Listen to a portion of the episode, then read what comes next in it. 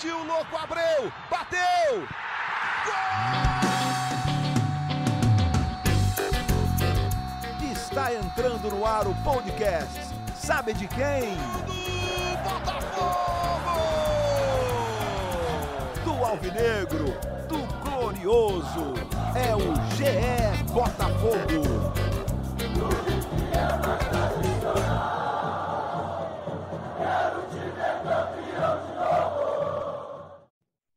Alvinegros e alvinegras. Está começando mais um podcast GE Botafogo. Esta é a edição de número 43. Hoje não temos Luciano Melo nem Igor Rodrigues, mas temos dois setoristas do Botafogo, eu, Emanuele Ribeiro, meu amigo Taiwan Leiras, para a gente conversar com o ex-presidente do Botafogo, Carlos Augusto Montenegro, atualmente membro do Comitê Executivo do Futebol do Clube Alvinegro. E a gente vai trazer um assunto especial hoje. No próximo domingo, às 16 horas, a Globo transmite a final do Campeonato Brasileiro de 95, Botafogo e Santos, título nacional conquistado pelo Clube Alvinegro, e a gente vai relembrar histórias especiais dessa campanha com o Montenegro, que era presidente da época. E antes de iniciar o papo com, com o Montenegro e com Taiwan, eu já peço desculpas aí a quem está escutando pela qualidade do áudio, às vezes pode ficar um pouco ruim, porque estamos cumprindo o isolamento social, eu na minha casa, Taiwan na dele, e o presidente, ex-presidente Montenegro também em sua casa, por isso o áudio pode ficar ruim em alguns momentos, mas espero que todos entendam e com certeza vai ficar muito legal, porque o Montenegro vai ter muitas histórias para revelar para a gente. Não é, Taiwan? Tudo bem com você? Fala, Manu. Bom dia, boa tarde, boa noite para quem está ouvindo a gente. Olá também ao, ao ex-presidente Montenegro. É, vamos falar um pouquinho sobre esse título do Botafogo, que, além de muito especial para o clube, também rendeu algumas boas histórias que a gente vai poder relembrar hoje. É, mesmo aqui cumprindo a quarentena, o isolamento social, a gente conseguiu aí o contato do, do, do presidente que se disponibilizou para falar com a gente. A gente agradece também e vamos embora. É isso, vamos embora. Montenegro, seja bem-vindo. Obrigada pela disponibilidade em conversar com a gente. Prazer estar com vocês, principalmente relembrando aí um dia histórico e uma conquista que foi marcada para nós, Alvinegro. Já começo te perguntando, Montenegro, você vê o título brasileiro de 95 como o mais importante da história do Botafogo? Qual a importância histórica dessa conquista? Não, histórico é, é, eu acho que fica sempre. Hoje uma geração de botafoguenses é, lembra desse dia com muito, esse dia muito com muito carinho. O Botafogo já teve conquistas épicas. Eu era até mais garoto quando o Botafogo ganhava esses torneios internacionais com os melhores times do mundo, Benfica, Milan, Real Madrid. Depois nós tivemos também uma conquista muito importante, que foi a Comembol 93.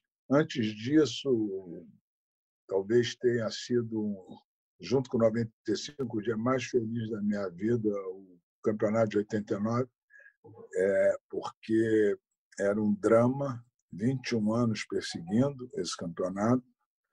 É, eu acho que está entre as grandes conquistas é, do Botafogo. Por eu ter vivido mais de perto no 95 e acho que eu dei uma contribuição, mas o título foi dos jogadores da comissão técnica.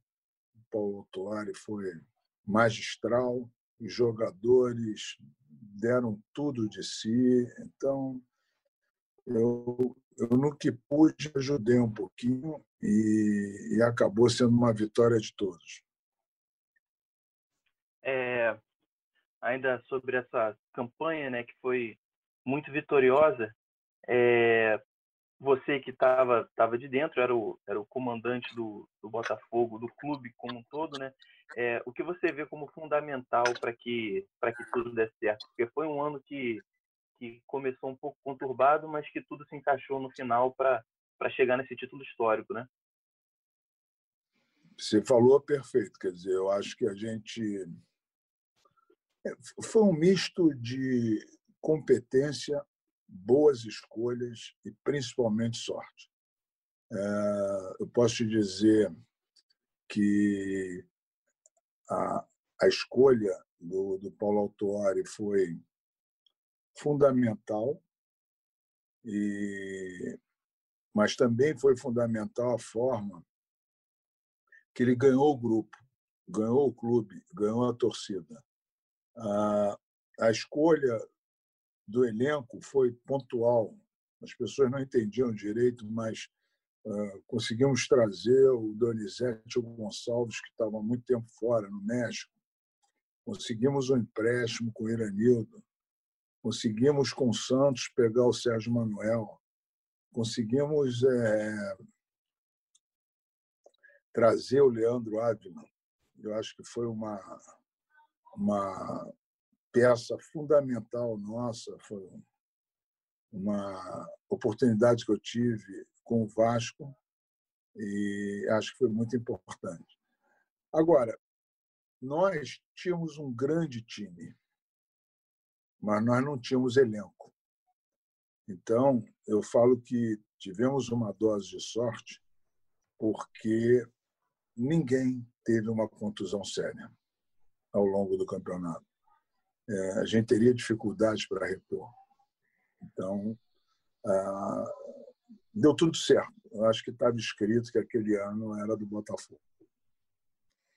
Falando de elenco aí, o Montenegro, é isso, né? O Botafogo tinha um time muito certinho, os 11 titulares bem encaixados. Acho que deu tudo certo para que chegasse a essa conquista. E, na sua opinião, quais foram os jogadores mais importantes daquele título? O Túlio foi o artilheiro, o Donizete também foi convocado para a seleção. Acho que afinal teve o Wagner fazendo defesas incríveis também ao longo do campeonato. Destaca aí o, o mais alguém? Quem são os jogadores importantes de 95? É difícil falar. Eu acho que aí não, não é, é demagogia, não. Foi o coletivo mesmo. Porque o Wagner foi importantíssimo o campeonato todo. A, a dupla diária de zagueiros foi fundamental o entrosamento total do Gotardo e do Gonçalves. O Wilson Goiano e o André Silva nunca foram considerados assim é, laterais de seleção, jogadores importantes, é, jogadores tipo fora de série, mas foram importantíssimos. É, encaixaram bem, é, serviram muito bem o meio de campo os atacantes, marcaram bem. Aí você vai para o meio de campo. O Leandro, como eu falei, foi uma cabeça de área ali, ninguém passava, muita garra, muita vontade. O Jamir o Beto, o Jamir veio do Grêmio também emprestado, se multiplicando. O Beto jogou muito. O Sérgio Manuel, aquela formiguinha, para quem é Botafogo sabe, e já teve pessoas como ele, como foi o caso do Zagallo, o Zagallo, o caso do Dirceu de Seuzinho, e o, Zé, e o Sérgio Manuel fazia isso o tempo todo, estava em tudo quanto era lado do campo, etc. O Donizete, o nosso Pantera, um touro, e era quem levava para frente e se entrosou muito bem com o Túlio. E o Túlio iluminado. O Túlio foi três vezes campe... é, artilheiro no Campeonato Brasileiro e gols bonitos, gols importantes, gols fantásticos. Foi um jogador também muito importante. Mas eu até a substituição era na medida. Saía o André Silva às vezes no segundo tempo, o Sérgio Manuel recuava e entrava o Iranildo. Quer dizer, o time era aquele muito bom e até a substituição era praticamente a mesma sempre, entendeu? A gente jogava com 12. Todos os jogadores também que foram chamados durante o campeonato foram importantes, o goleiro, o Carlão, o Groto, o Narciso na frente, o, o Moisés no meio de campo, enfim, o Dauri também fez um gol muito bonito contra o Flamengo lá em, no Ceará, em Fortaleza. Enfim, eu acho que eu, fico com medo, às vezes, de esquecer alguém, mas foi um, um grupo vitorioso, um grupo que mereceu ser campeão. Certo. É, e quais histórias o, o, o senhor gosta de, de, recordar daquelas conquistas, nos bastidores, nas viagens? Quando você senta para lembrar de 95, o que, que você gosta de contar e gosta de ouvir também? Ah, aí tem muita história. Tem... A gente ali conviveu o ano todo com salários atrasados. Ah, naquela época, a televisão né, era muito pouco dinheiro que ela dava aos clubes. As rendas dos jogos eram importantes. Me lembro que teve um jogo fantástico do Botafogo com o Cruzeiro em Minas. E Botafogo chegou a estar ganhando 3 a 2 o Cruzeiro virou no final, foi 5 a 3 mas foi um jogo que o Botafogo jogou muito. E eu, é, no vestiário, depois chamei todos os jogadores e falei: hoje vocês jogaram como campeões e, como campeões, eu vou pagar um bicho para vocês. Aí peguei uma lote lá de dinheiro da renda e, e, e dividi é, com eles no vestiário. É, eles tomaram um susto, ninguém acreditava no que estava acontecendo. Depois, numa derrota, receber bicho mas era uma coisa realmente para premiar uma bela atuação que eles tiveram e também aliviar um pouco a falta de salários, etc. Isso é importante, quer dizer, eu me lembro que eu assistia praticamente todos os jogos na arquibancada, eu sou uma pessoa que sempre adorei arquibancada, eu tinha a minha vida formal, no Ibope, tendo que trabalhar tal, então o jogo para mim era para poder descontrair no fim de semana, dia, meio da semana, era jogo para xingar, para gritar, para protestar. E, e, é o que eu fazia, assistia o jogo. A torcida nunca deixava meu copo de cerveja vazia. foi Naquela época eu não tinha muito celular, então acabei assinando muita camisa ao invés de foto. Teve um dia que eu fiz uma loucura, que depois de um jogo, já na reta final, o Botafogo ganhou do Atlético Mineiro 5 a 0 no Maracanã. Eu estava assistindo junto com vários torcedores e eles pediram pediram não, dizendo que nunca tinham conhecido os jogadores de perto, ou não conheciam o vestiário do Maracanã, e eu levei, acho que eram uns 70, 80, cara que estavam atrás do gol assistindo comigo, levei eles para conhecer o vestiário depois do jogo, uma confusão tremenda. Os seguranças ficaram apavorados. E eu dizendo, não, pode entrar todo mundo, que é tudo meu amigo. Os jogadores tomaram um susto. Alguns tomando banho, outros de roupa trocada, outros penteando o cabelo, etc. Mas... E os torcedores em êxtase, total, êxtase. Pegavam sobra de esparadrapo, para levar de recordação, pedaço de atadura, entendeu? Uma camisa toda suada de treino. E foi um dia inesquecível para eles, para mim também. Depois eu levei uma bronca dos jogadores, uma bronca simpática, pedindo para que eu não fizesse mais isso. Eu falei que tudo bem. Então, tem essas histórias e, e assim a gente foi indo. O jogo contra o Flamengo foi um dos jogos mais bonitos que eu vi, onde o Botafogo jogou melhor em Fortaleza, ganhou 3 a 1 conquistou a torcida toda lá com o futebol apresentado.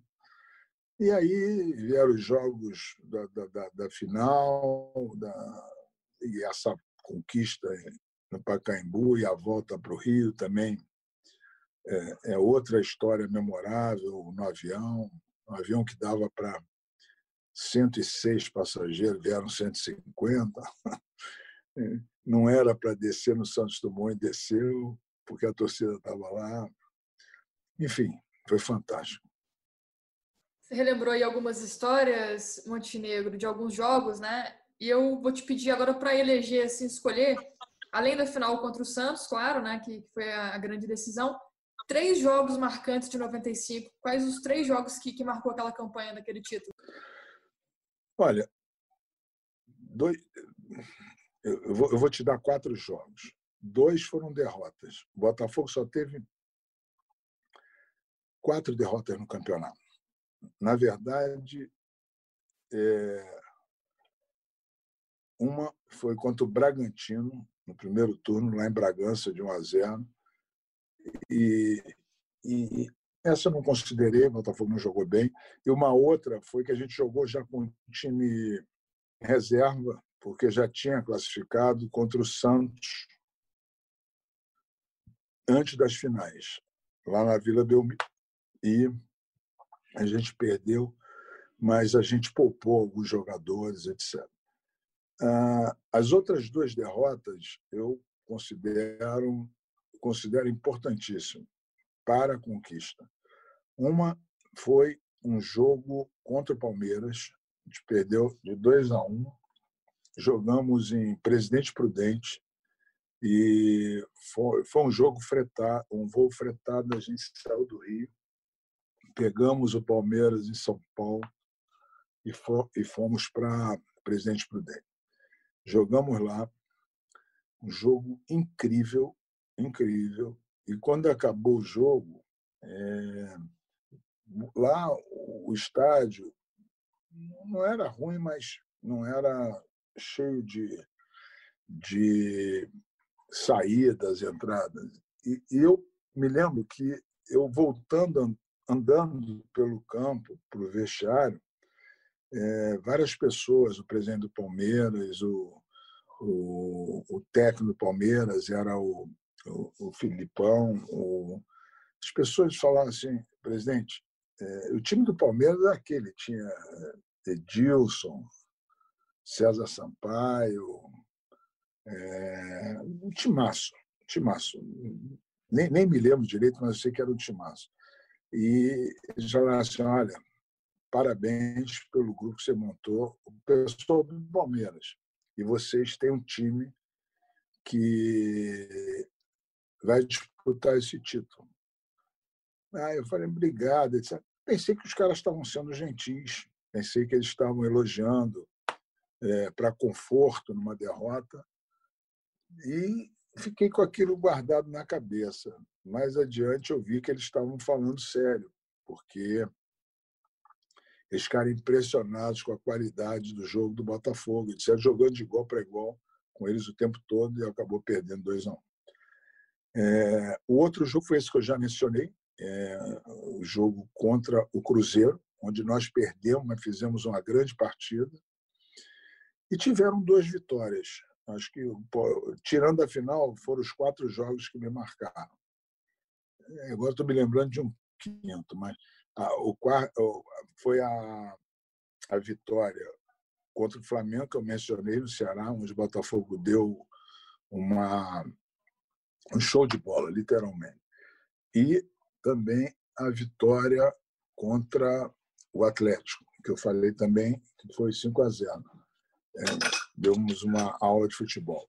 Agora, talvez tenha um jogo que tenha tido uma importância muito grande, um jogo dificílimo em Goiás, em Goiânia, contra o Goiás, e tinham 60 mil pessoas, 50 mil pessoas no Serra Dourada, e nós demos de 1 a 0.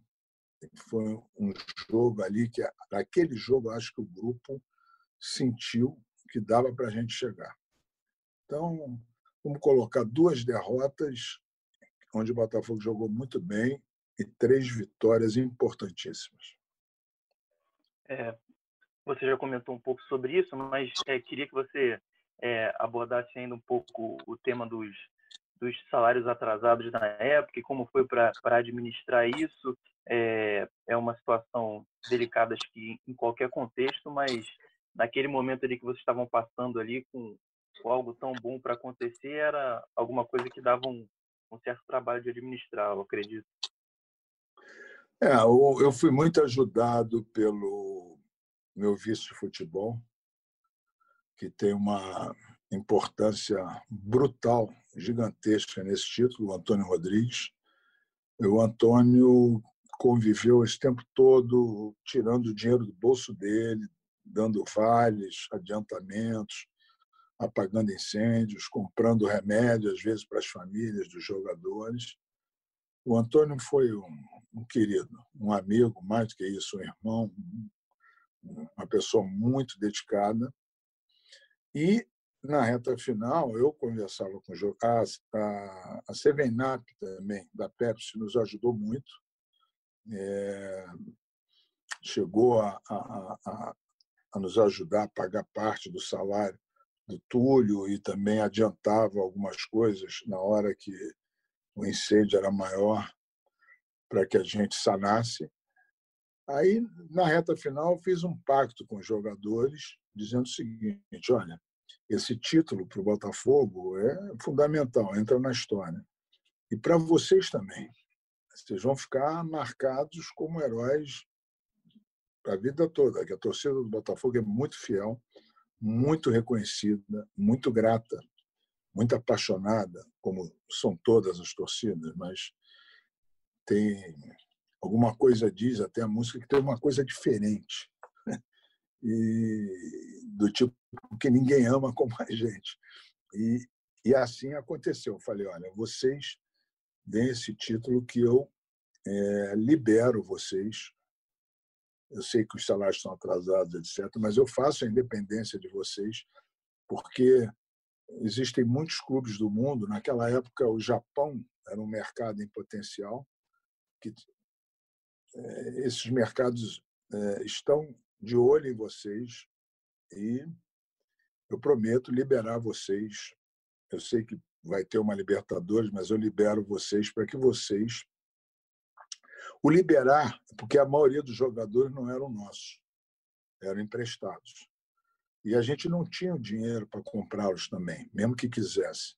Porque naquela época era o início do Plano Real, o real o valor de um real era igual ao valor de um dólar. E era tudo muito caro. E eu disse: eu libero vocês para vocês fazerem a independência financeira de vocês. E assim aconteceu. Quer dizer, assim que eles ganharam, eu liberei e cada um foi para um canto e, e, e, fizeram a independência. Sérgio Manuel, Donizete, o Jamir, o, o, o Beto, mais adiante, foi para a Itália, enfim, acho que o Leandro eu tive que devolver ao Vasco. O Iranildo se deu bem porque ele foi vendido, se eu não me engano, ao Flamengo, etc. Enfim, eu, o que eu pude fazer para os jogadores, o Túlio ficou, mas mais adiante, mais um ano, ele foi vendido para o Corinthians. Justamente essa questão do, do, dos salários aí, o Montenegro. Além dos salários, né, outras dificuldades que o Botafogo teve naquele ano, você já citou a questão do elenco enxuto. É, no primeiro semestre ainda, o Túlio correu o risco de sair, né? Teve a, falava-se muito na proposta do Corinthians. Como que foi passar por essa última crise antes do time engrenar? Acho que perder o Túlio ali naquele momento poderia colocar o time em risco, né? Não, olha, o primeiro semestre foi diferente porque o ano para nós eh, teve início quando o Paulo Autuori chegou. Esse negócio do Túlio realmente houve um interesse, mas não houve nada oficial do Corinthians, entendeu? Mas também, mesmo que viesse, naquele ano não venderia, porque estava tá, tá, um cheiro bom. Um cheiro bom e, e o Túlio era um ídolo da torcida. Mesmo em 94 a gente não ganhando, ele ele virou um ídolo, além de ser um craque dentro de campo. É, ele era polêmico, provocativo fora do campo. E o Botafogo estava sempre nas manchetes, na, na, nas páginas dos jornais, na imprensa. Isso tudo foi bom, porque mexeu com o futebol, é, mexeu com a torcida, foi, foi bom. Eu, eu sou muito grato a todo aquele elenco, a todos aqueles profissionais que, depois do nascimento dos meus filhos, me deram a maior alegria da vida. É, você comentou sobre o Autuori e a chegada dele foi um ponto de virada naquele ano, né? Queria que você comentasse um pouco sobre como foi o processo ali para a contratação dele, como o nome chegou, como vocês trataram, porque é, a gente até vendo os, os jornais na época é, tratavam com uma certa é, com um certo ponto de interrogação, né? Porque o autor já tinha uma carreira em Portugal, mas aqui no Brasil ele estava dando os primeiros passos e, e, e, se mostrou de fato com esse trabalho no Botafogo, né? Não, eu acho que o ponto de interrogação é, começou por mim, porque o Antônio Rodrigues e o Léo Rabelo, que nos ajudou muito, o Léo é que trouxe, ajudou a trazer o Donizete e o Gonçalves, é, me fizeram a sugestão do Paulo Autuori. Ah, presidente, a gente está sem dinheiro, tem um técnico que é brasileiro, que está em Portugal já há algum tempo, é, fez um bom trabalho lá na Ilha da Madeira, um salário barato. Aí eu falei, ô Antônio, você está me ajudando em tudo, cara. Não tenho a menor ideia de quem seja. Mas se você está dizendo que é legal e tal, o salário barato, pode trazer. Agora, se eu ver, eu não sei quem é. Eu falei para ele, não... mas não tem problema nenhum. Traga que vai ser bem-vindo. Então. então, eu fiquei também desconfiado. Eu me lembro que no primeiro dia, depois de anunciar que seria ele, eu fui para o Caio Martins, eu passava em frente à torcida andando, e aí muito torcedor, pô, Montenegro, arranjar esse português aonde? Pô, cara, ninguém conhece, como é que você faz uma coisa dessa? Então, hum, até me xingaram um pouco. E eu falei, cara, não conheço mesmo. Mas é quem, quem dá para trazer. Então. Ele fez um, um, um, bom trabalho lá, na, na Ilha da Madeira, cara muito sério, etc. Na hora que ele chegou, foi apresentado, a gente começou a conversar um pouco, eu já falei, opa, esse cara é diferente. Porque de todos os técnicos que eu tinha conhecido, era uma pessoa diferente. Uma pessoa que é, começou implantando a filosofia que é mais importante ser um vencedor fora do campo do que no campo. Mais importante as pessoas agirem como seres humanos, apostando no próximo, é, dando reconhecendo valores, seriedade.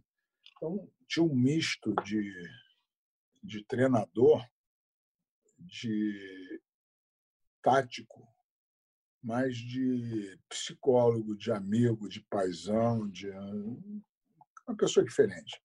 Aliás, ele é assim até hoje. E... Mas foi assim. Eu não conheci o Paulo. E hoje em dia eu sou um admirador Além dele ser meu ídolo pelo título, eu sou um admirador dele como ser humano.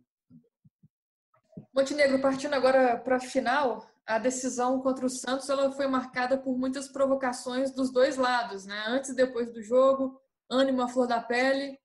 O clima também foi quente nos bastidores?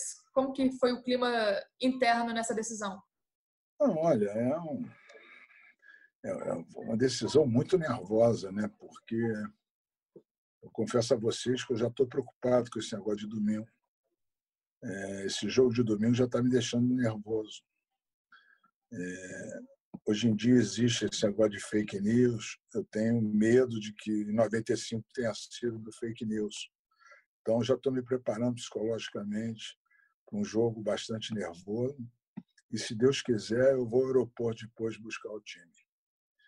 Mas, como houve como aconteceu aquela duas goleadas no Santos e Fluminense, 4 a 1 e 5 a 2. Como os dois jogos nossos contra o Cruzeiro foram nervosíssimos, dois empates, 1 a 1, 0 a 0.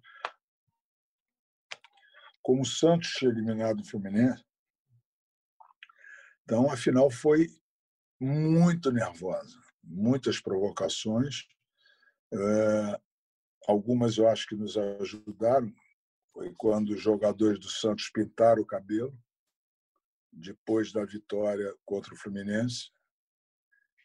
Eles vieram jogar aqui, acho que perderam de 4 a 1, já, estavam considerados eliminados e devolveram lá. Os principais jogadores, Giovanni, Jamel e outros, pintaram o cabelo. E pelas duas goleadas, eh, o Santos estava assim meio favorito. Mas hum, a gente estava concentrado, ganhamos a primeira, poderíamos ter ganho demais. Tivemos lances esquisitos de arbitragem no primeiro jogo, um, lance no primeiro tempo que o, o Botafogo sofreu uma falta, mas o Túlio levou vantagem, ficou sozinho, acabou chutando para o gol com raiva e o juiz marcou a falta. Não sei quem era, acho que era o Sidraque, Sidraque Marinho, acho que sim. E, e depois nós fomos para o segundo jogo, como foi 2 a 1 um, e bastava o Santos vencer por uma diferença de um gol, a gente foi totalmente como, não como zebra, mas o favorito absoluto era o Santos.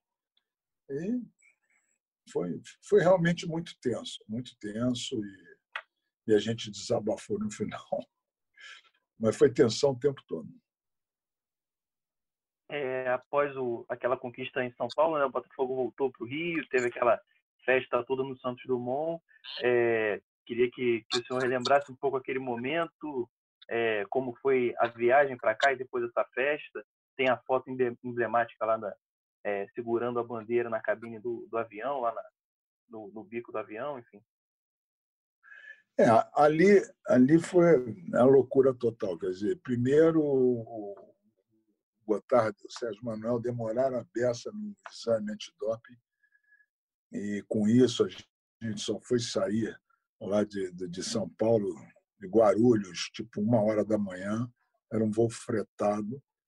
É, todo mundo querendo voltar com a gente, presidente da federação, presidente da CBF, várias pessoas que não tinham ido com a gente. O avião ficou cheio. Eu tive que ter uma negociação com o comandante para deixar entrarem 50 pessoas a mais, explicando a ele que não tinha bagagem, a única coisa que pesava muito era a taça. E o comandante, em troca de algumas camisas do, do Botafogo, aceitou. E eu estava muito feliz, muito feliz de distribuir as medalhas dentro do avião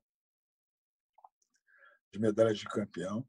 Era música e samba o tempo todo. Onde sentava três, tinha cinco sentados. Onde sentava dois, tinha quatro. Gente em pé. Ah, uma equipe da televisão também, da Globo, acho que veio no, no, no voo. Enfim, uma loucura. E no final, o, a pista já, já tinham 10 mil pessoas, 9 mil pessoas lá no, Santos Dumont. O comandante me chamou, dizendo: presidente, acho que vou ter que descer no, no Galeão porque parece que a pista está cheia lá no Santos Dumont. Deixa isso, já eram duas horas da manhã. Eu falei, presidente, o, comandante, deixa eu te falar. Porque o jogo tinha acabado nove horas, o jogo foi de sete às nove da noite. Tem gente aqui no aeroporto desde nove horas da noite, são duas horas da manhã. Pô, descer no, no, no, no, no Galeão vai ser uma decepção. E outra coisa, não tem ninguém na pista. Pô. Eles podem estar ali e tal. Naquela época não tinha os fingers os canudos onde você.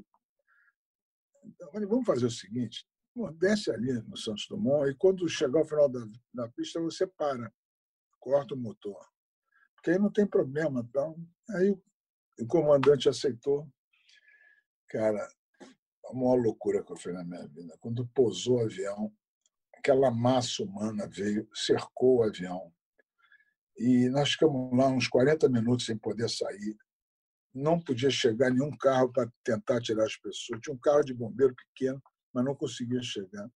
Gente fumando na asa, batendo na janelinha.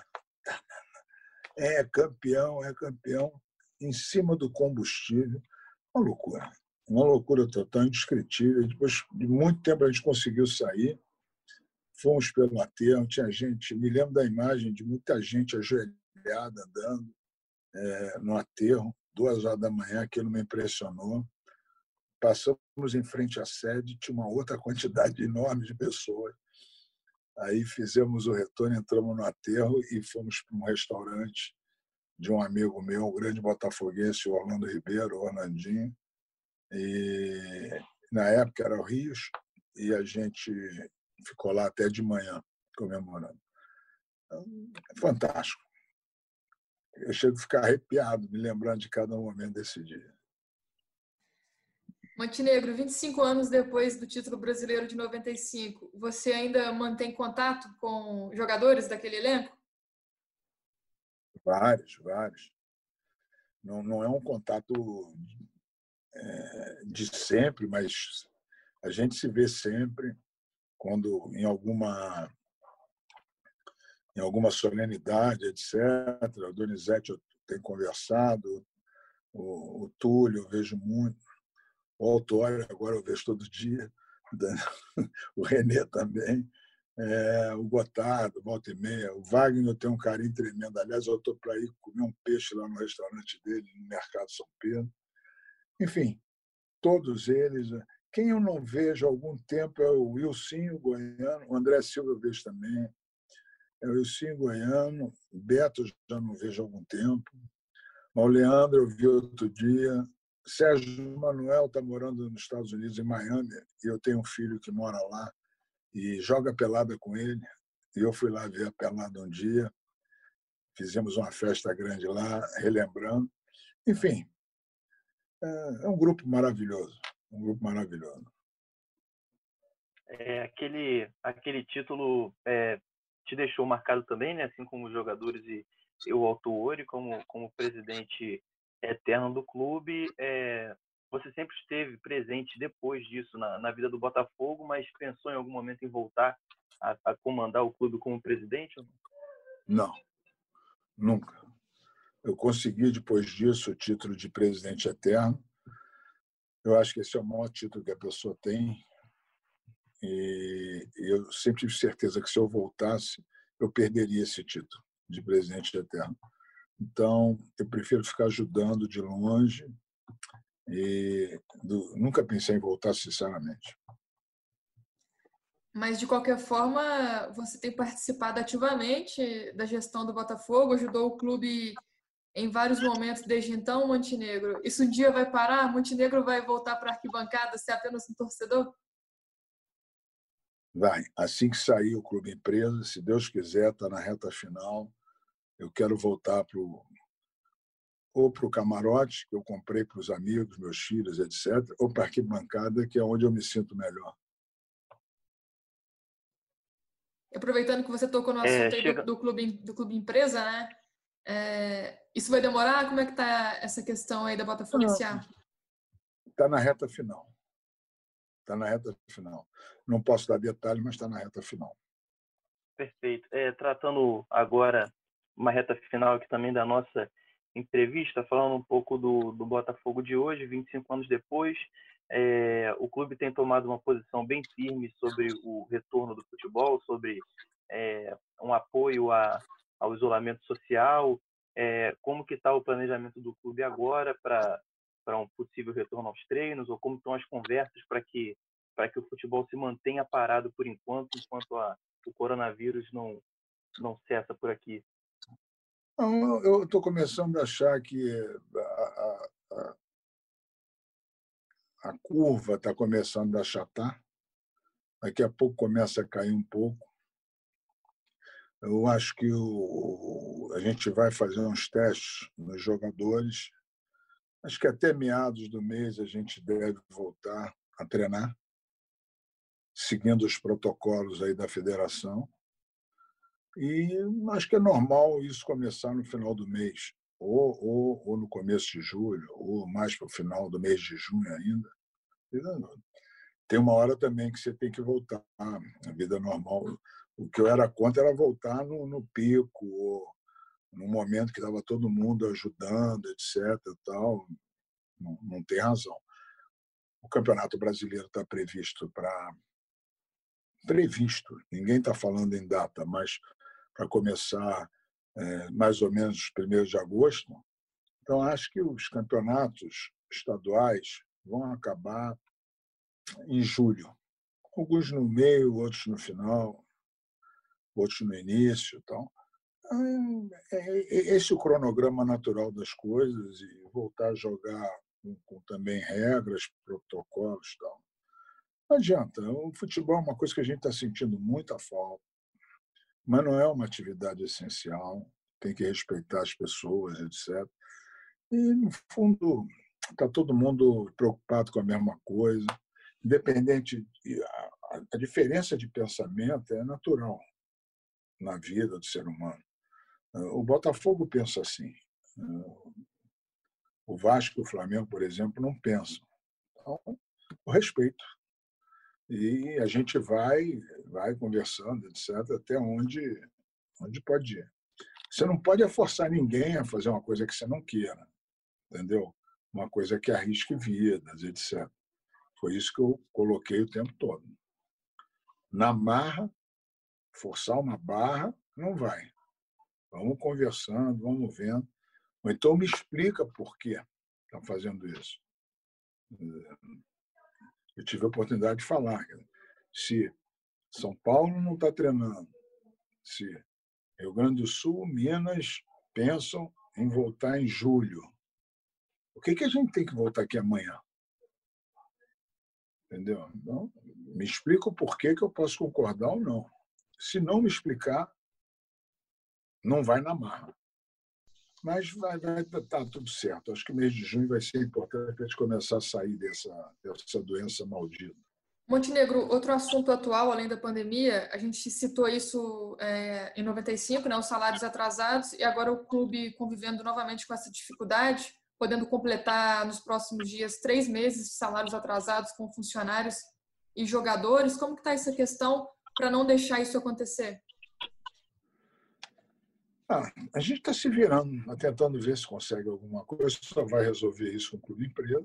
Mas até lá a gente está abrindo várias frentes, vendo inclusive possibilidade de venda de jogador, etc. Mas bem, normal. A gente está passando por um problema que a gente conhece há 20 anos. Então, nada é novidade para a gente. Beleza, Montenegro. Encerrando aqui nossa entrevista, muito legal relembrar essas histórias de 95, já deixando o convite para o torcedor que nos acompanha. Domingo, às 16 horas na Globo, a transmissão da final do jogo de 95 do Campeonato Brasileiro, Botafogo e Santos, com o Botafogo ficando aí com esse título. Fortes emoções para relembrar. Obrigado a vocês, obrigado por, por essa conversa e, e Vamos assistir domingo. Se Deus quiser, a gente vai ser campeão. Muito obrigada, Montenegro. Uma boa semana para você. Um abraço. Obrigado um abraço. a você também. Tchau.